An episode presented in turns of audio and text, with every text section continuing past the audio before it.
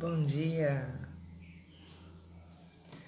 Hoje vou falar sobre empecilhos, sobre aquelas sabotagens que a gente pode fazer positivas que eu comentei no começo do ano. Hoje eu quero falar um pouco, um pouco mais especificamente sobre isso. Bom dia, eu sou Josi Conte, esse é o projeto Conte Outro, Conte Outra, projeto que visa acompanhar vocês uh, nos 365 dias desse ano e que tem uh, como um dos objetivos manter a constância, manter a, a nossa programação e tecer todo dia aquele alerta diário, aquela reflexão diária, independente de tudo que acontece ao redor. Não falei de empecilhos? Eu tava esperando, eu atrasei porque eu tava esperando um pouquinho, porque tava um vizinho escutando rádio. Ouçam, um caminhão chegando. Já, já vou chegar e tudo e eu vou amarrar tudo isso e vai ser muito legal. Vocês vão gostar. Então tenham paciência com os ruídos.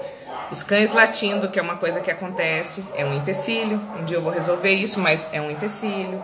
A serra do vizinho que estava cortando, o outro estava escutando o rádio cães, né? Vai demorar um pouquinho para. Eu tava esperando achando que ia passar, no fim eu comecei a live e começou. Só que é aquela coisa, a gente pode usar os empecilhos para nos prejudicarem e a gente pode usar esses empecilhos, as autossabotagens que eu brinquei e chamei outro dia de autossabotagens positivas para nos, nos ajudar também, né? E aí onde que eu quero chegar com isso? É, quem está chegando aí bom dia, pessoal. Tem gente que volta todo dia, eu adoro. Tem gente que olha depois da gravação. Tem gente que olha depois nas redes sociais. Hoje eu coloquei ali a imagem da, de uma das redes sociais. Uh, eu tô em todas, uh, inclusive em podcast. Os programas estão subindo em podcast. É só procurar Conte Comigo, que provavelmente vocês vão achar. Algumas questões, algumas coisas ainda estão um pouquinho de ajuste, mas todo dia eu dedico um pouquinho do meu dia para arrumar algumas coisas. O nosso dia não dá para tudo, gente. Nosso dia não dá para tudo. Então eu vejo assim, tanto do meu dia, às vezes eu, eu dou uma passadinha para ver se tá tudo certo com os podcasts, eu dou uma passadinha para subir o vídeo no YouTube, eu dou uma passadinha no Twitter, eu dou uma passadinha, passadinhas, mas todo dia. Então, se todo dia, isso eu acho que é uma das grandes lições da, da gente, eu dou um passinho em 30 dias eu fiz um monte de coisa, sabe? É aquela regra de um pouco de cada vez, faz toda a diferença. E se hoje eu tenho lá o Facebook com 2 milhões e meio de seguidores, se hoje eu tenho, a gente tem aqui o, o Instagram com mais de 200 mil pessoas e assim por diante, as páginas têm milhões de acessos no site por mês, isso não é porque foi uma, é uma página que foi viral, isso não é porque foi uma explosão é, sorte. Não, isso foi trabalho de formiguinha. Até porque eu nunca tive uma característica pessoal viral do meu trabalho. Então sempre foi muito formiguinha. Então às vezes a gente espera que o sucesso caia do céu. Né? A nossa fantasia é assim. Quem que não tem essa fantasia? Só que a gente não faz o degrauzinho. Falei ontem, não tem gente que emagrece de dentro para fora, a coisa não começa. As nossas mudanças começam de dentro para fora, as nossas mudanças começam às vezes com uma visualização, uma ideia incipiente que de repente vai dar frutos daqui muitos meses. Às vezes a nossa ideia começa com um hobby. Ontem uma amiga, eu ainda nem respondi para ela, mas já vi que ela entrou na live, mandou uma mensagem e eu já estava quase dormindo, não respondi. Falando assim que ela precisa aprender que já respondo aqui. Ela precisa aprender que a dar mais valor ao conhecimento que ela teve quando ela estuda, que ela aprendeu, do que ao conhecimento que ela ainda não tem, né? E essa, gente, essa é uma fala extremamente ansiosa. Essa é uma fala extremamente ansiosa, porque e também é uma fala de quem está fazendo uma coisa nova. Lembra do que eu falei do desconforto? E de quem ainda não está muito familiarizado com o conteúdo que está trabalhando. Só que se todo dia eu trabalho um pouquinho com aquele assunto, eu tenho contato com aquele assunto, aquele assunto deixa de ser menos é, assustador para mim. É, ele, ele fica assim, sendo menos coisas que eu não domino, ou mesmo que eu nunca vá dominar tudo, eu passo a ter mais, mais maleabilidade de aonde que eu vou olhar, a hora que eu vou olhar, como que eu vou olhar, e isso fica muito mais tranquilo, né? Então, a gente tem que fazer, e aí que eu quero chegar no, no que eu quero falar hoje, é, é aprender a colocar alguns empecilhos positivos na nossa vida. Eu adoro usar as palavras contrárias, sabe? Palavras com sentido contrário, mas de uma forma é, lúdica, porque isso ajuda a gente a, a, a, a prestar atenção. Né? Tem um amigo que esses dias começou, a gente estava comentando sobre viralidade e pessoas famosas na internet, os grandes comediantes, tudo. E ele falava assim: Jô, você já percebeu que os, um dos, alguns dos maiores comediantes atuais, eles são eh, que tem milhões e milhões e milhões de seguidores, antes deles estarem tão no top, eles cresceram fazendo coisas absolutamente ridículas. Ridículas, ridículas. E muitas vezes, gente, eu não falei que a gente para para ver o, o, as coisas que são bizarras, a gente para porque a gente tem uma curiosidade mórbida, o nosso organismo meio que é programado para olhar aquilo, uh, porque tem a ver até com a nossa própria sobrevivência. A gente sempre para também para olhar o que é muito esdrúxulo, é muito bizarro, é muito diferente, é muito né? Então, esses comediantes, às vezes aparecia lá na, na banheira, cheio de leite condensado, coisas assim que não se faz, não tem muita lógica.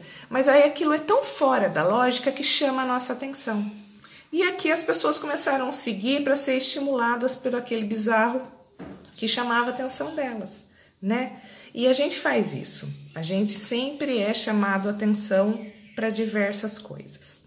Onde que eu quero chegar com isso? Não sei. Na brincadeira. A gente precisa prestar atenção aonde que a gente está colocando nossa atenção, aonde que a gente cai em armadilhas, né, de, de, de atenção e aonde que a gente se angustia simplesmente porque a gente ainda não está dominando. Eu não falei que, que, que a mudança é uma coisa que exige muita paciência porque gera muito desconforto, então ela pode ser mais suave acompanhada, por isso que os grupos têm tanto efeito e tudo mais. Então é a mesma coisa.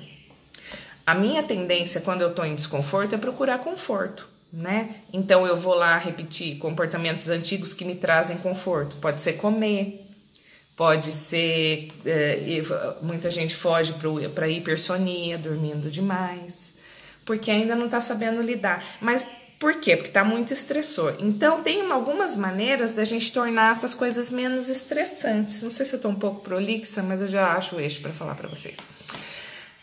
Menos estressantes. Então, por exemplo, eu não falei, começa o dia, abre a janela, bebeu água, tá bem nutrida, levantou a postura. Tenho certeza que toda vez que eu falo arrumou a postura, todo mundo faz assim.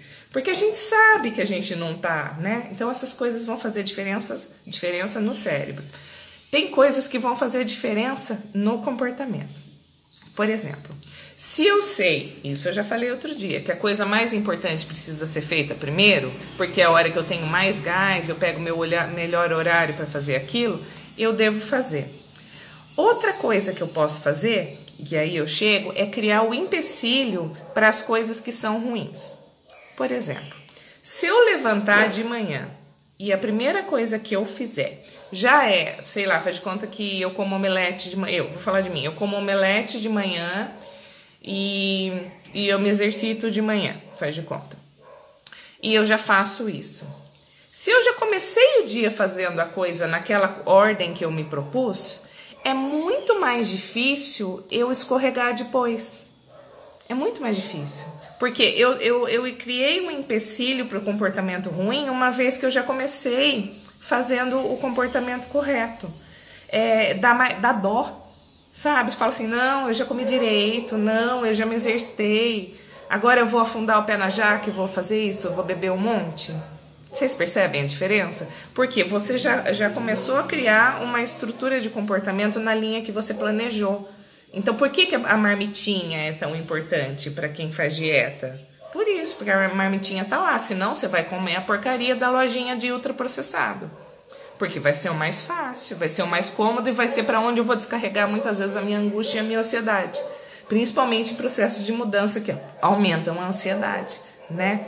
Vou dar um outro exemplo. Eu falei do bizarro, né, dos comediantes. Prestem atenção que às vezes o bizarro, o esdrúxulo, o grotesco, ele é só o nosso próprio comportamento com algumas camadas a mais de exagero. Aí a gente, ha, ha, ha, ha, é o outro que faz e não percebe que a gente também faz, de outras formas, né? Então, o que acontece? Se é, eu vou dar um exemplo, tem uma pessoa que eu conheço que é dependente de álcool, é alcoolista, não, não diz que é, não, não reconhece, mas que todos os dias bebe um fardinho de cerveja e passa o final de semana bebendo. Provavelmente é um alcoolista, vocês concordam comigo. O lixeiro agora tá chegando, gente. Então, e aí essa pessoa, ela, ela, eu vou mudar de cômodo, vou levar, não, não adianta. Aí essa pessoa, ela pega e ela, eu me descon... o maior problema do ruído não é o ruído para vocês, é a minha desconcentração. Mas vou tentar manter o eixo. Ela pega essa, essa, ela falou, assim, aí essa pessoa que bebe falou assim para mim se você quiser. É, ah, então, lembrei. Aí. Gente, terrível, né? Aí era assim: eu cheguei para essa pessoa e falei assim um dia: eu não consigo beber muita cerveja.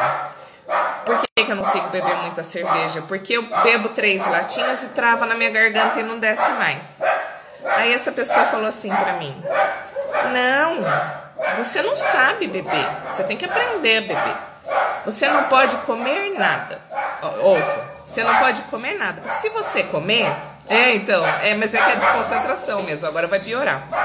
Se você comer, não, não cabe a bebida, ela deu a entender para mim. A bebida não vai caber.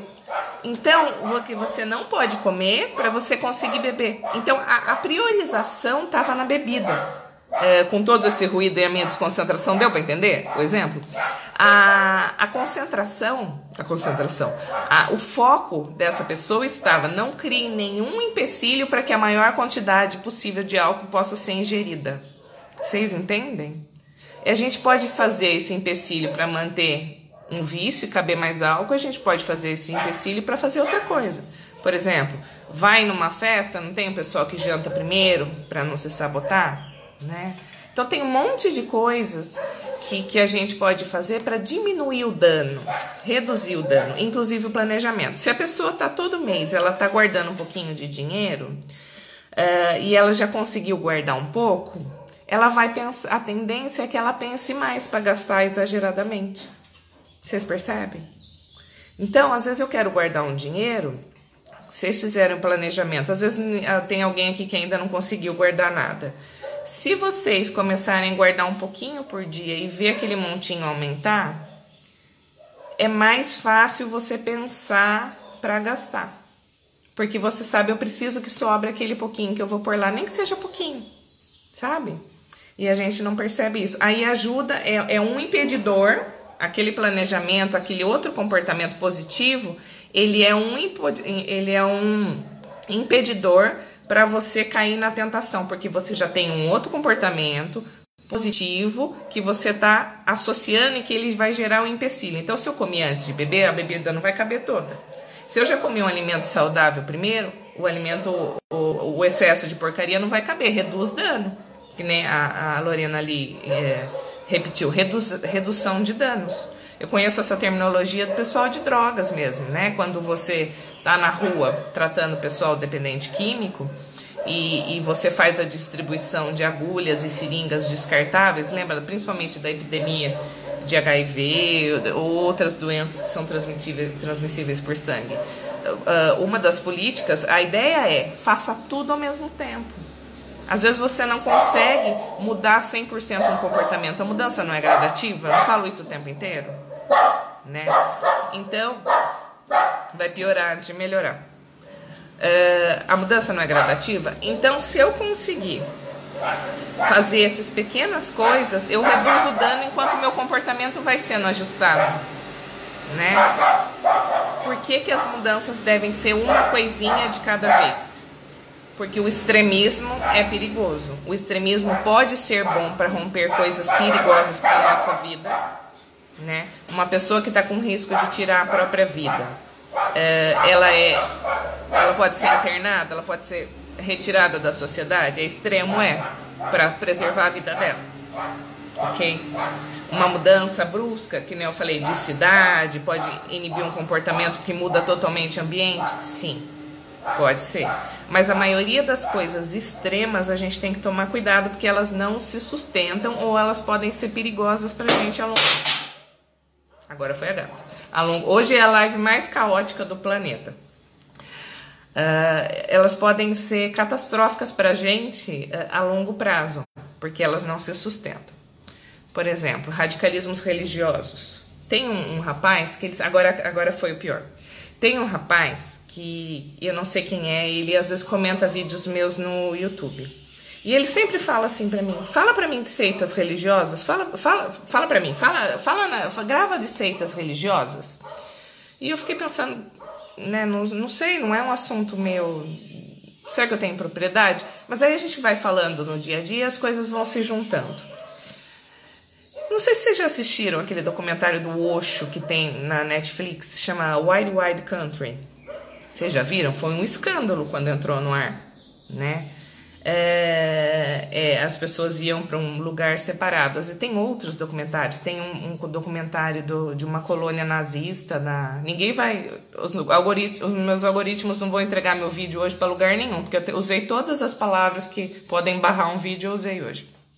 Fora o ruído. Mas a, a live tá tão estratosférica, caótica, que acho que ninguém vai querer ver mesmo. Mas assim. É a Wide Wide Country, que fala do Osho, tem uma que fala de uma colônia no Chile nazista. Tem uma outra que é chama Val, acho que é VOW, alguma coisa assim, que é aquela menina da que ela fazia parte do Smallville, que era de uma seita sexual que aconteceu nos Estados Unidos. E sabe o que, que eu acho legal? A vida no caos. Sabe o que, que eu acho legal? é, quando a gente vê esse tipo de documentário que mostra seitas, que eles mostram que o extremismo também é construído. Né? Uma das principais coisas é você romper com, com os outros contatos sociais, sim. Mas há, há, uma gradação no comportamento. Nas moças que eram abusadas nessa, nessa, nessa, nesse, nesse documentário que falava da, da, da, Eval, Eval, uma coisa assim. Eu vou colocar tudo no, no rodapé, depois os nomes certinhos da, da seita sexual. É, existia dentro da seita uma gradação de como as pessoas iam sendo sensibilizadas e, de, na verdade, dessensibilizadas para abrir mão de barreiras naturais de autoproteção que a gente tem no dia a dia né? Eu não falei outro dia que as mulheres uh, ou pessoas que sofrem relacionamentos abusivos não são idiotas? Não são idiotas, né? É sexta-feira. Uh, elas muitas vezes elas foram dessensibilizadas para autodefesa, elas tiveram a sua autoestima minada ao longo de muito tempo. Por isso que eu falo, a pessoa está muito zoada, está muito difícil, faz terapia. Faz terapia. Eu vou pôr todos os nomes depois, tá, Lorena?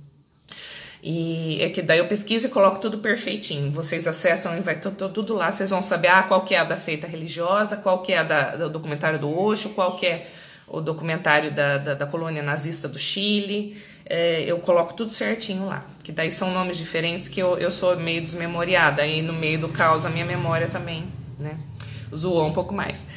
Então, é, a gente tem que ver que o nosso comportamento ele é sempre fruto de uma estruturação para o bem ou para o mal. A gente pode se automanipular. Tem gente que dá curso aí de neuroplasticidade cerebral autodirigida.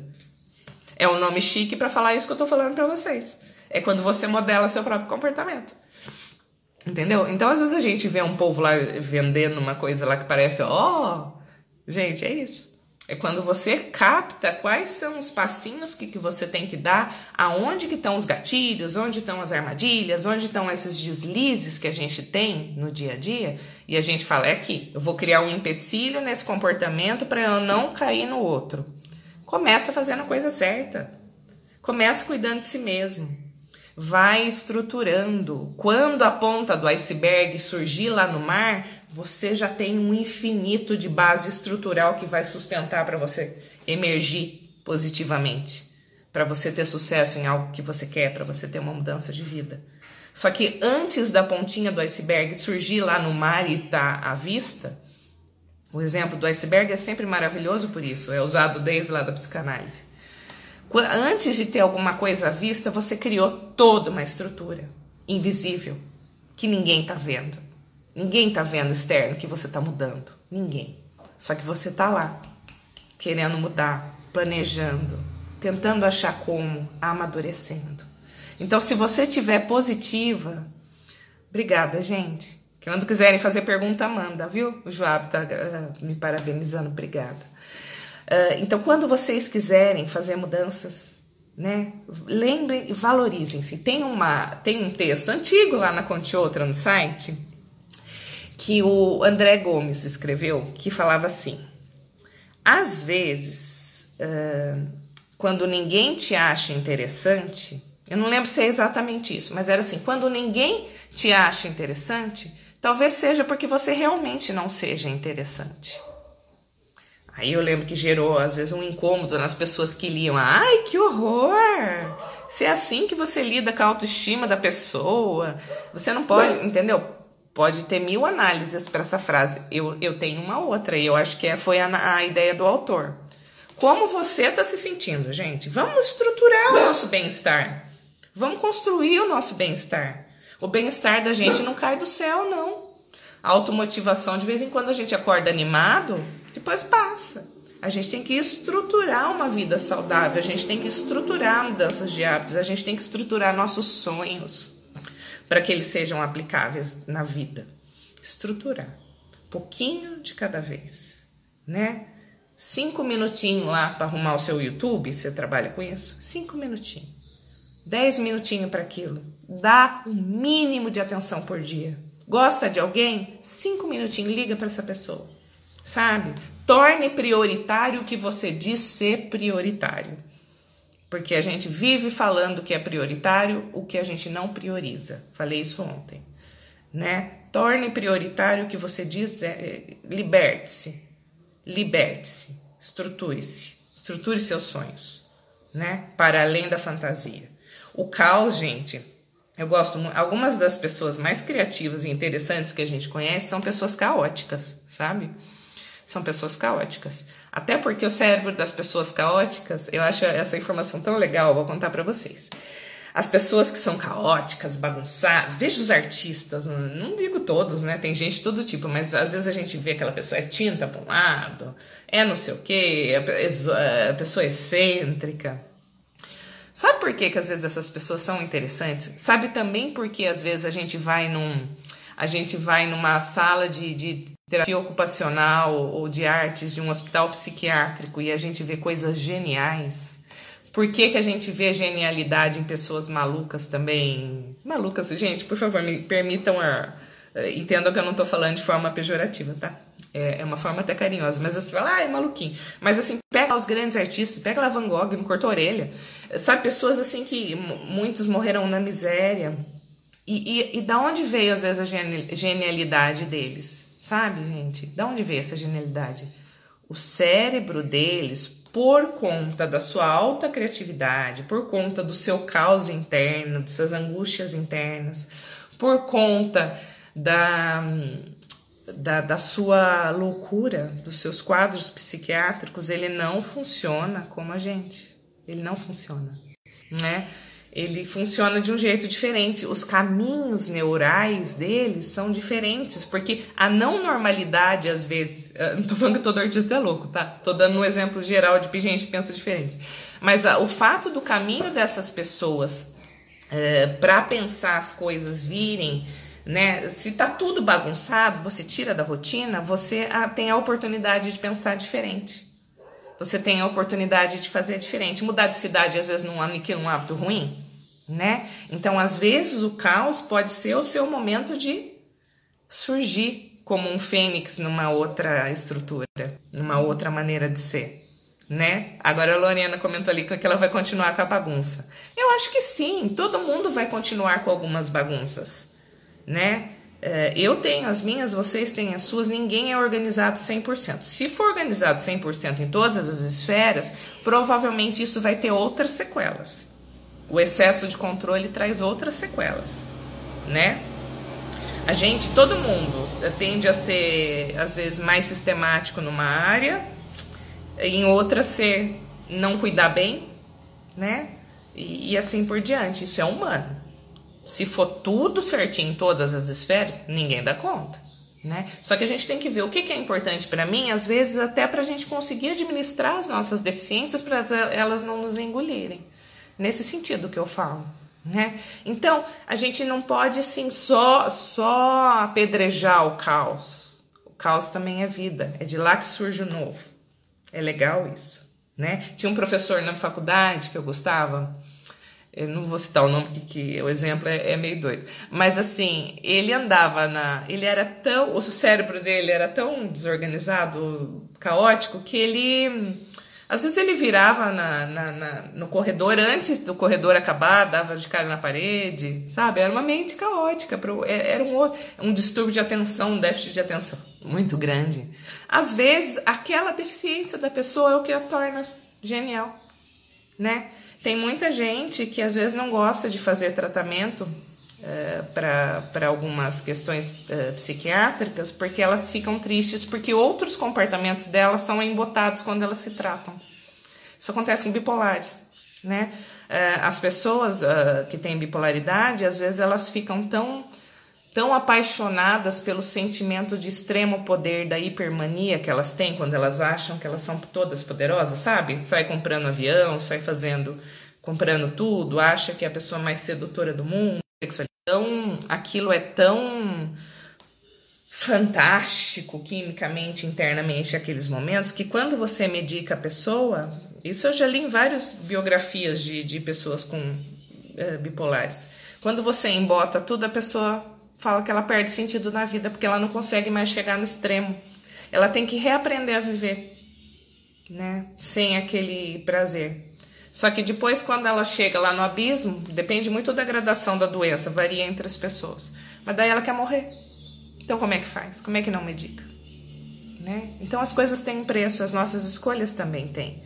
O prazer imediato, ele vai nos custar a não poupança, ele vai, às vezes, nos custar muitas coisas, mas não quer dizer que a gente não possa ter nossos momentos de, ca de caos, nossas catarses né? Até porque às vezes a gente precisa se libertar e colocar toda aquela energia para fora antes de, de explodir de outras formas. Às vezes pode ser num momento de caos, tudo bem, e tudo bem, sabe? A questão é a gente não se perder no caos. A única diferença é essa. É, é não se perder no caos. Por isso que o planejamento ajuda a voltar a gente para a linha. Quando a gente tiver esses momentos, porque eles não são necessariamente ruins, eles fazem parte da nossa essência da, da, oscilação de humor, oscilação de eh, incerteza, não saber o que faz. Você sabe que tem uma coisa que eu vou contar para vocês. Desde que eu tive uma vez na vida a oportunidade de ir a primeira vez para Londres, muitos anos, eu fiquei, eu, eu desenvolvi, contar para vocês que é engraçado, uma idealização romântica dos londrinos, do, das pessoas de Londres, romântica. Eu falava assim, gente, quem, quem me conhece sabe, Gente, como eles são educados. Gente, como eles tratam bem. Eu lembro de, na época, não tinha GPS, não tinha aquela coisa do celular, não tinha nada. Eu lembro de pedir informação na rua e um senhor pegar o celular. Eh, tinha o celular, mas não tinha aquela coisa da gente se mapear para achar os lugares. Ficava meio perguntando. Ele ligou, ele pegou o celular dele do bolso, ligou para a esposa para se informar do caminho para me informar sabe? E eu fiquei com aquela fantasia. Eu falei, eu quero morar nesse lugar, não sei o quê. Aí um dia, e continuo adorando, viu? Não, não achem que eu não adoro. Se eu pudesse, eu morava lá um tempo. E aí teve um dia, olha como é que é a idealização, destruição dos sonhos e, e compreensão dos desequilíbrios. Um dia eu vi uma pesquisa falando que Londres era uma das cidades onde mais tinha violência doméstica. Uh, sabe? Principalmente o marido bater na esposa. Era uma das cidades que mais tinha violência doméstica. E essa violência doméstica acontecia principalmente depois dos jogos de futebol. Uh, não sei o nome dos campeonatos, gente, não tenho cultura futebolística.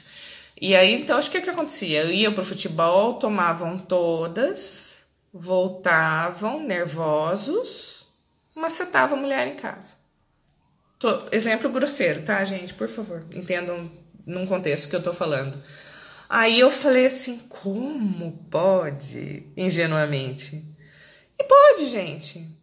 Né? Será que toda aquela polidez, aquela estrutura, aquela coisa não vai explodir em algum momento? Será que, será que esse comportamento que eu vi na pesquisa não era uma pessoa que, que às vezes faltava um pouco de briga no dia a dia? Tô falando brincando. Mas às vezes, sabe quem é só educado, só social, só polido? Às vezes não, não passa uma etapa que, mesmo para a construção dos relacionamentos, precisa, que é o conflito. É, a gente às vezes precisa do conflito, precisa da, do choque, precisa da, da bagunça para poder se reestruturar. Não é só da, da depressão do fundo do poço. Às vezes o caos ele vem para mudar. Então, observemos os nossos caos, os nossos, não sei como seria o plural de caos.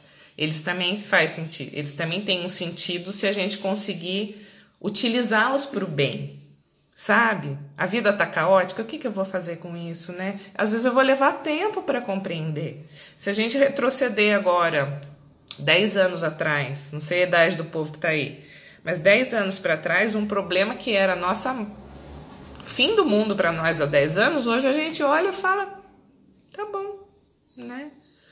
Fim de relacionamento, a gente quase morre às vezes por causa da pessoa. Chora, corre atrás, faz isso, faz aquilo. Depois você olha para trás, parece que nem foi com você. Eu sou, eu esqueço até nome. Eu sou meio voada com nome, eu esqueço até nome de ex-namorado. Vocês entendem o que eu tô falando? Aquilo deixa de ter significância.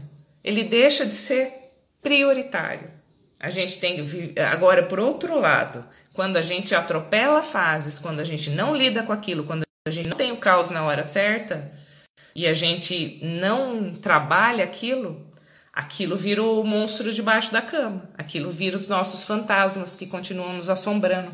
Aquilo pode virar um transtorno do, sei lá, uma fobia de elevador. Sabe?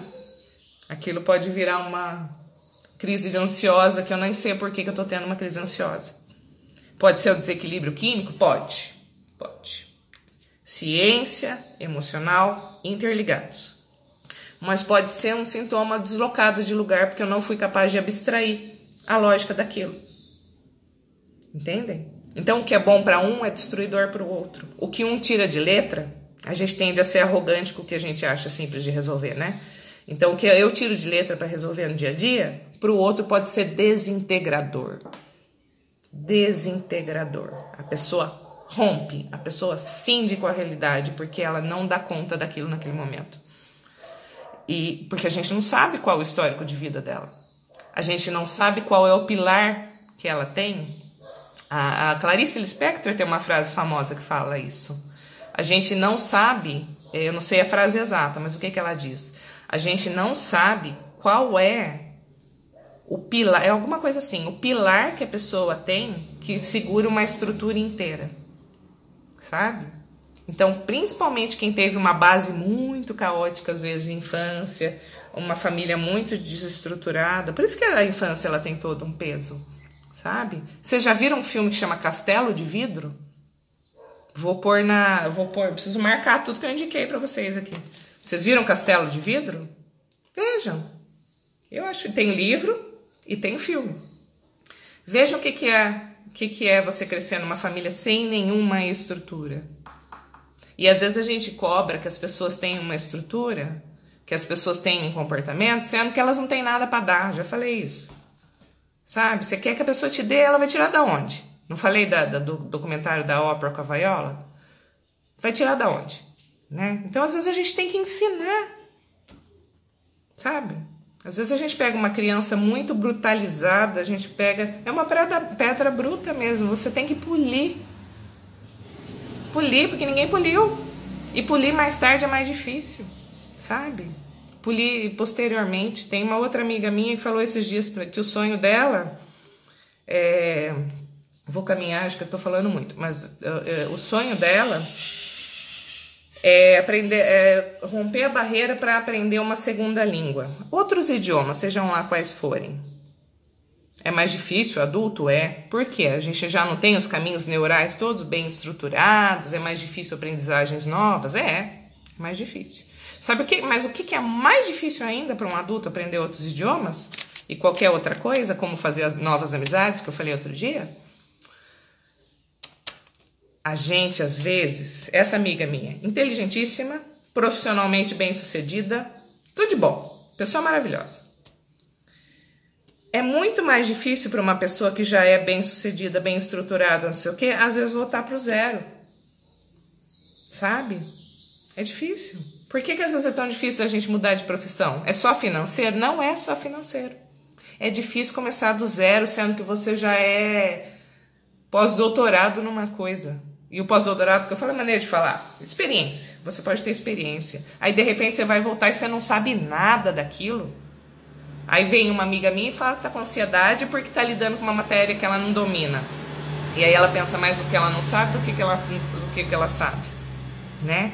A vergonha de você ser um especialista que dá aula para as pessoas dos mais diversos aspectos, mas de repente você vai numa falar uma língua, você faz um sotaque e a colega do lado dá risada, né? É mais difícil. É mais difícil, mexe com a nossa autoestima, mexe com um monte de coisa que às vezes a gente tem que trabalhar e a gente, no dia a dia, quanto mais você faz, mais leve isso fica. Mas é difícil, né? Quem está todo dia lidando com estrangeiro tem menos dificuldade, porque vê que às vezes um sorriso resolve a situação. Às vezes você vê que você sabendo algumas palavras básicas, você se sai de um monte de situação. Outras vezes não, mas é um galgar. Quem que domina 100% todas as línguas? Mesmo uma pessoa que tem lá o TOEFL, sei lá como é que chama, é, de titulação de, de, de, de fluência em língua estrangeira, no inglês, por exemplo, você acha que ela domina 100%? Não domina, gente. A gente não domina o português. Não domina o português. Tem hora que eu pego alguma live para fazer alguma coisa, eu vi eu falando alguma coisa errada. Ainda mais ao vivo, que não dá para corrigir. Vocês veem o que é. Falou besteira, tá gravado. Ao vivo. Né? Então é isso certo? É isso. A essência é, a essência é degrauzinhos. vou repetir, é óbvio.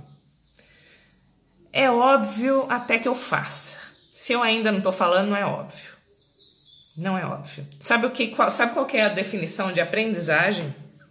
A definição de aprendizagem é mudança. Você aprende alguma coisa, mas que gera mudança de comportamento. Acúmulo de informação não é aprendizagem. Não tem gente que decora a Bíblia? Às vezes, alguns casos uh, associados a algumas, algumas doenças mentais. Ou, a pessoa decora, ela não entende uma palavra que está escrito lá. Né? Eu tô cansada de, às vezes, ver gente apresentando palestra, tudo gasta 15 minutos do começo da palestra só dizer os títulos. Você vai conversar com a pessoa, complicado complicado. Às vezes não é só título, sabe? Ela se mascara atrás dos títulos. Pode ser que não? Pode, mas pode ser que sim. Então, aprendizagem real é uma coisa ligada à inteligência fluida, que é a capacidade de você ir aprendendo coisas, adaptando situações, viver. Teve uma arte ontem na Conte Outra. Amo essa arte. Ai, acho que tá, tá na TV aqui, eu coloquei. Deixa eu ver se eu tenho aqui para falar para vocês. Eu não sei se eu consigo, não vou conseguir agora, consigo no computador. Gente, eu achei essa frase magnífica. Ai, eu não gosto de demorar. Peraí.